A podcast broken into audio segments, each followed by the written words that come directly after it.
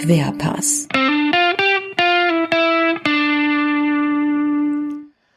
Nick, Stefan. bist du eigentlich tätowiert? Ähm, Oh, das ist ein bisschen persönlich, ne? Entschuldigung. nee, nee, no, nee, noch nicht. Noch nicht. Oh. Ich, ähm, ich, ich überlege. Ähm, muss dann Die aber natürlich. Meisterschale hinten auf deinen Rücken Ja, am Ende der Saison. genau. genau. Endlich. Ja. Ja. Ja. Oder so zwei Ähm, Engelsflügel. ja, aber ich, über, also ich überlege, ich müsste dann ja noch irgendwie mindestens, weiß ich nicht, äh, irgendwo was klauen gehen oder eine Bank überfallen oder so, weil, also man weiß ja, äh, Tätowierte sind halt kriminell, deshalb äh, muss, muss ich da halt dann auch meinen Lebenswandel quasi äh, entsprechend anpassen. Nee, aber, Aber äh, so- bist, bist du tätowiert? Bist du tätowiert? Ich bin nicht tätowiert und ich wollte gerade sagen, so ein junger, so ein junger Mensch wie du, der würde vermutlich auch sowas Hippes sich tätowieren lassen wie ein QR-Code. ja, oder ein Hashtag oder so. genau, Vielleicht. einfach nur ein Hashtag. Ein Was hast du denn da? Ein Einen Hashtag. kleinen, einen kleinen Lattenzaun. Ah, ja. Nein, ein QR-Code. QR-Code. So wie auch der, der River Plate-Fan, der sich mit einem QR-Code-Tattoo ähm, ja, die, die Liebe zu seinem Verein auf den Arm manifestieren wollte.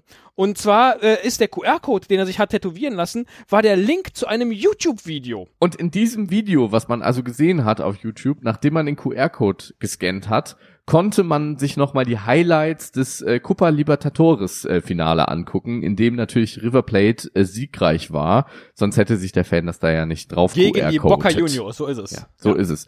Ähm, das Dumme an der ganzen Geschichte ähm, ist halt einfach, dass YouTube gesagt hat, Moment, äh, lizenztechnisch irgendwie äh, eine wackelige Nummer, nachdem das Tattoo also drauf war und man für Twitter also auch äh, quasi äh, das Anwendungsbeispiel gefilmt hat, also wenn man den QR-Code scannt von einem Tattoo und das äh, Video läuft, haben wir das dann einfach offline genommen. Kacke. Aber es wahrscheinlich Kacke. deshalb. Ja. Aber äh, wie hoch ist wohl die Wahrscheinlichkeit, dass genau der Zahlen- und Buchstabencode dieses YouTube-Videos, das jetzt gelöscht ist, dass der irgendwann nochmal vergeben so. wird? Weil dieses Risiko besteht natürlich, dass der Typ irgendwann einen QR-Code von einem YouTube-Video hat, das neu vergeben wurde und dann immer bleibt. Nochmal ein Re-Upload vom von der Nyan Cat oder so. Irgendwie sowas. So. Sowas oder- ganz Dummes. Ja.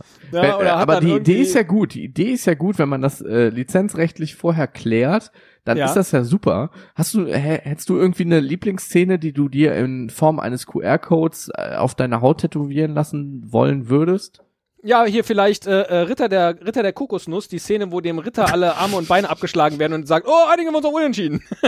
Würde jetzt auch im Fußballkontext ganz gut passen. Ja. Ich, ich hätte jetzt äh, entweder gesagt, äh, das äh, Santana-Tor, das so reingejuxelt wurde gegen Malaga im Champions League, ich glaube, es war Achtelfinale oder Viertelfinale damals von äh, Borussia Dortmund. Ähm, oder natürlich dieser Rickenheber. Oh ja, ähm, stimmt. Ja, also ähm, Ja. das war natürlich auch in der Champions League ein äh, richtig geiles Ding.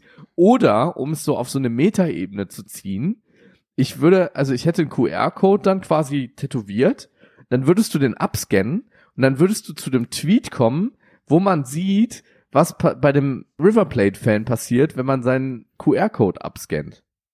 Oh. Ja,